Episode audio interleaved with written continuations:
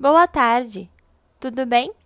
Meu nome é Carolina Anjos e hoje, no Em Campo, com a arqueologia, vamos conversar um pouquinho sobre os estudos em Aracati, no Ceará.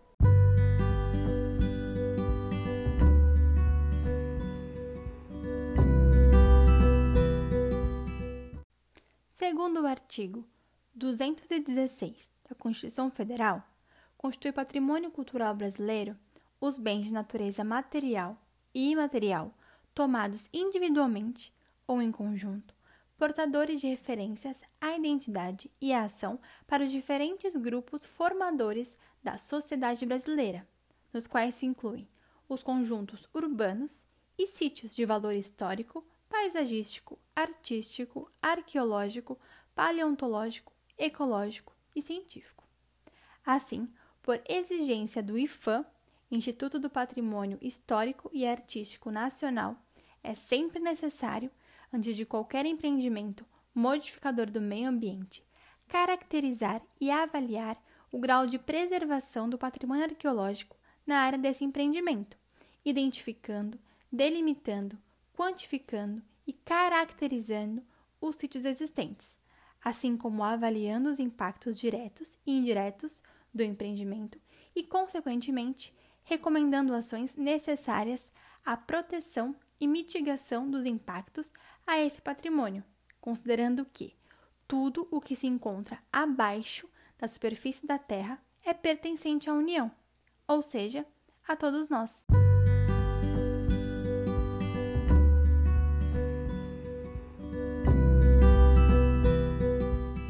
Primeira pergunta: A presença humana na região é bem antiga qual é o conhecimento arqueológico que se tem? Então, a presença humana no Ceará, ela é bastante antiga. A gente tem registro de sítios arqueológicos, de sítios arqueológicos na região, principalmente dentro, tanto no sertão, no sertão do Ceará quanto no litoral, variando entre 6 mil anos e 5 mil anos antes do presente. As ações mais antigas que a gente tem são em Fortaleza e na região de São Gonçalo da Amarante, que são ambas no litoral. Mas a gente também tem registro de ocupações antigas, por volta dos 5 mil anos também, no sertão, no sertão, que normalmente são associadas a algumas pinturas rupestres que também tem por lá. Essa ocupação, essas ocupações de, de, de 5 mil anos, elas também levam em consideração a questão do recuo do mar. Porque houve uma grande mudança climática lidada, ele, na, no Ceará, teve uma grande mudança por volta de 5 por volta de 2 mil anos atrás, que, foi, que houve uma, em que houve uma estabilização, uma, uma estabilização da desertificação na região. Então começou a haver uma, um processo de, de, de, desertificação no interior, que foi o que formou o semiárido, que foi, formou o semiárido por volta de dois mil anos antes do presente, e esse processo de desertificação também, também se refletiu dentro do todo o processo climático, no recuo do mar, que o, o mar estava 5 metros, mais ou menos 5 metros acima do nível que ele se encontra hoje. Então houve esse recuo em cima da praia. Tanto que esse recuo faz, causa datações, principalmente na região de Jericoacoara, de se encontrar material na praia em, na, na datação de cerca de 2 mil anos antes do presente, não 5 mil. Então percebe que houve, esse, houve essa extensão de ocupação para dentro dos limites da praia, dentro dos limites da praia quando houve o recuo do mar. E em relação aos sítios arqueológicos rupestres? Eles são bem expressivos na região nordeste do país, correto? O que se tem de informações sobre eles? Sim, tem muitos registros de pinturas rupestres na região nordeste. Só que no Ceará, eles, estão, eles estão bem regulados dentro da parte. Bem. Bem regulados, não. Eles estão bem delimitados, principalmente para, para, a questão do interior, bem no sertão do Ceará. Eles não são tão comuns da, da, na região litorânea, que é a região do estudo, que, do, do estudo atual. Uh, eles estão muito concentrados, inclusive, existem diversas pesquisas em cima da região de Inhamuns, no interior do Ceará, uh, mas os limites, os limites das, das, dos estudos são praticamente por lá. Na região Nordeste, como forma geral, sim, eles são muito comuns, principalmente, principalmente nas regiões interioranas, como a Serra da Capivara, no Piauí, o Sertão Baiano, que a gente tem muitos registros de, muitos registros de pintura rupestre. Nós temos alguns projetos da Alaska, inclusive no interior baiano, que, que, saíram, muitos, que saíram muitos sítios rupestres. Temos inclusive um projeto da Statcraft, na, dos municípios de Ibiapeba e Ubias, e o Biaí, em que, em que apareceram diversas pinturas rupestres, contextos, contextos geométricos, contextos com cena, e também tivemos, tivemos fizemos vistorias de AID, vistorias de AID na município de Itaguaçu da Bahia, que apareceram pinturas rupestres belíssimas, sítios rupestres belíssimos, com cenas, com animais, motivos geométricos, com, com cores vermelhas, pretas e brancas por toda a região. Então, então, na região Nordeste, como uma forma geral, é bastante comum esse tipo de pintura rupestre. Mas na região do, de estudo que a gente estava trabalhando, que é litoral cearense, esse tipo de, esse tipo de sítio, contexto arqueológico, não é tão comum. O município de Aracati possui mais de 60 sítios cadastrados pelo CNSA, Cadastro Nacional de Sítios Arqueológicos do IFAM. Você poderia nos contar um pouco sobre isso? Os tipos de sítios e suas características? Se eles costumam ser associados a alguma tradição arqueológica ou não? Como isso funciona? Aracati tem muitos sítios arqueológicos, sim. Principalmente mais de 60 sítios cadastrados do CNSA e muitas pesquisas arqueológicas feitas na região revelando sítios arqueológicos. A ocupação, a ocupação dos sítios nessa região são muito associados às ocupações de cerca de 2 mil anos antes do presente uh, principalmente ligados a algumas, alguns sítios ligados à tradição tupi-guarani, com sítios litocerâmicos, alguns sítios com oficinas líticas e, e, coisas do gênero. As ocupações elas estão muito ligadas a realmente a esse litoral, ocupando as áreas de dunas móveis, as áreas de falésias e e, e, mesmo assim, essas ocupações também e também são encontrados sítios arqueológicos de período histórico, ligados à ocupação de Aracati, nesse, ocupação de Aracati e a formação da cidade. Principalmente aqui na, dada a ocupação de Aracati, que se iniciou por volta do século XVIII e XIX. Então, encontram-se sítios arqueológicos na região ligados a esse período, com presença de sítios com faianças, porcelanas importadas, são de origem inglesa, holandesa, uh, além, de, além de sítios que aparecem em Grécia. Então, essa ocupação, essa ocupação histórica na região também é bastante registrada quanto sítios arqueológicos. Sobre esse campo em particular, como ele foi organizado? As pessoas da comunidade participaram dos estudos, como auxiliares ou informantes? Quais foram as expectativas e os desafios? E os resultados? Foi achado algum vestígio?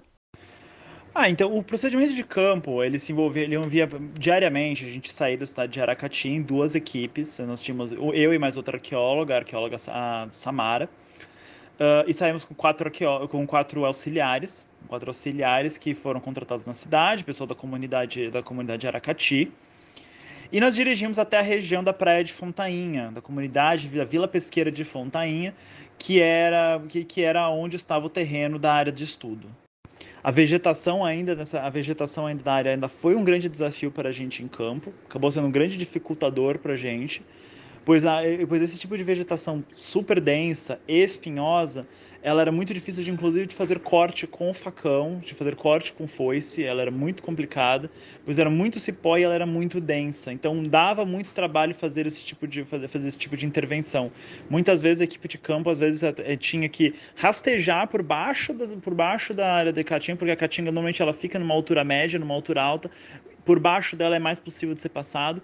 Então, para a gente conseguir acessar alguns pontos, nós, a, a equipe de campo havia que rastejar alguns bons metros dentro da área para a gente conseguir acessar, acessar vários pontos e conseguir manter os trajetos de caminhamento.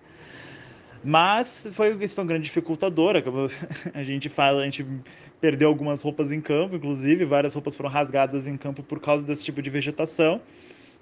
Mas a gente conseguiu, a gente conseguiu acessar a maior parte dos, a maior parte, quase todas as áreas do empreendimento. Conseguimos acessar quase tudo e percentualmente a gente conseguiu acessar praticamente todo o empreendimento. Mas, infelizmente, como, como resultado, acabamos não identificando nenhum vestígio. Nós tínhamos muitas expectativas de encontrar um sítio arqueológico, de encontrar vestígios arqueológicos na área, principalmente dado o potencial da região. Uh, ainda mais que nós tínhamos sítios registrados em áreas próximas, né, principalmente na ID do empreendimento. No entanto, acabamos por não encontrar, né, não encontramos vestígios na área. Principalmente também imagino que seja também porque da, do contexto, geo, do contexto geomorfológico da área. A área que nós estávamos era uma área de restinga muito densa, uma área de, uma área de restinga muito densa, espinhosa, e que não exatamente a área onde os sítios aparecem. Normalmente os sítios que estavam próximos da região, que estavam inclusive na ideia, eles estavam nas áreas das falésias, áreas muito próximas ao oceano, áreas que, que já, eram, já são de conhecimento até hoje, são ocupadas por pescadores. Então é uma área com, com geoindicadores e um potencial de ocupação muito alto. Então, apesar de nós termos de, ter esse potencial na região próxima, na área onde nós estávamos trabalhando, acabamos por não encontrar nenhum vestígio. Não havia muitos geoindicadores ocupacionais, a área talvez não tenha tanto potencial de, de ter, de, não tinha tanto potencial de ter uma ocupação. E acabamos mesmo fazendo uma, uma prospecção bastante intensa, fazemos muitos caminhamentos na área, acabamos por, acabamos por não encontrar nenhum vestígio arqueológico dentro da área do empreendimento. No entanto, nas vistorias na área de influência direta, a AID, nas áreas próximas do empreendimento, acabamos por localizar dois sítios arqueológicos que já haviam sido registrados. A gente já havia, já havia registrado só que o IFAM do Ceará mas o IFAM do Ceará havia feito uma solicitação de que a gente fizesse uma nova delimitação na área, formalizasse, formalizasse a existência do sítio, pois o sítio havia sido cadastrado somente em 2011 e não havia sido acessado novamente. E nós encontramos dois sítios, dois sítios na região, que eram os dois sítios que haviam sido cadastrados, o Murici 2 e 3. E fizemos a delimitação, fizemos uma delimitação da área. Os, sítios, os dois sítios, inclusive, muito, muito similares, em áreas muito próximas. Uh, apontando uma grande predominância de material lítico lascado, em silexito. Um material muito bonito, um material muito bonito, com lascas muito bem feitas, um material lítico muito bem lascado. E encontramos também alguns fragmentos cerâmicos na área, mas os fragmentos cerâmicos eram muito poucos, eram muito poucos. Foram encontrados apenas alguns fragmentos, uh, em superfície, claro, na área. Obviamente, no, caso fosse uma área interventiva, pois o procedimento de vistoria já é um procedimento não interventivo. Caso, quem sabe, quem sabe pudéssemos ter escavado na área, quem sabe as escavações poderiam ter revelado mais vestígios cerâmicos, ou, uma, ou provavelmente ainda mais vestígios de, de, de mais vestígios líticos, mais ferramentas. Mas, com a prospecção superficial, já conseguimos identificar uma grande variedade de vestígios, muitos, muitos pontos, e em áreas completamente preservadas, pois elas se encontram bastante isoladas da, da comunidade atual de pescadores e sem, muito, e sem nenhum indício de, de presença humana recente. Então, os sítios se encontram completamente preservados na área. Muito obrigada, Marcelo, por compartilhar com a gente mais informações sobre esses estudos. E no site do IFAM é possível acessar alguns materiais educativos sobre patrimônio histórico e artístico de Aracati e de outros municípios. O link vai ficar aqui na descrição. Muito obrigada!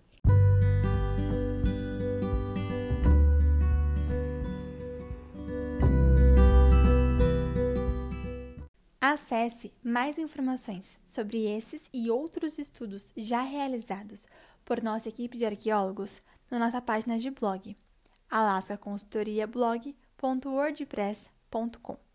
Temos também uma página no Facebook arroba Alassa Consultoria. E siga-nos no Instagram, arroba a.lasca.arqueologia. Muito obrigada!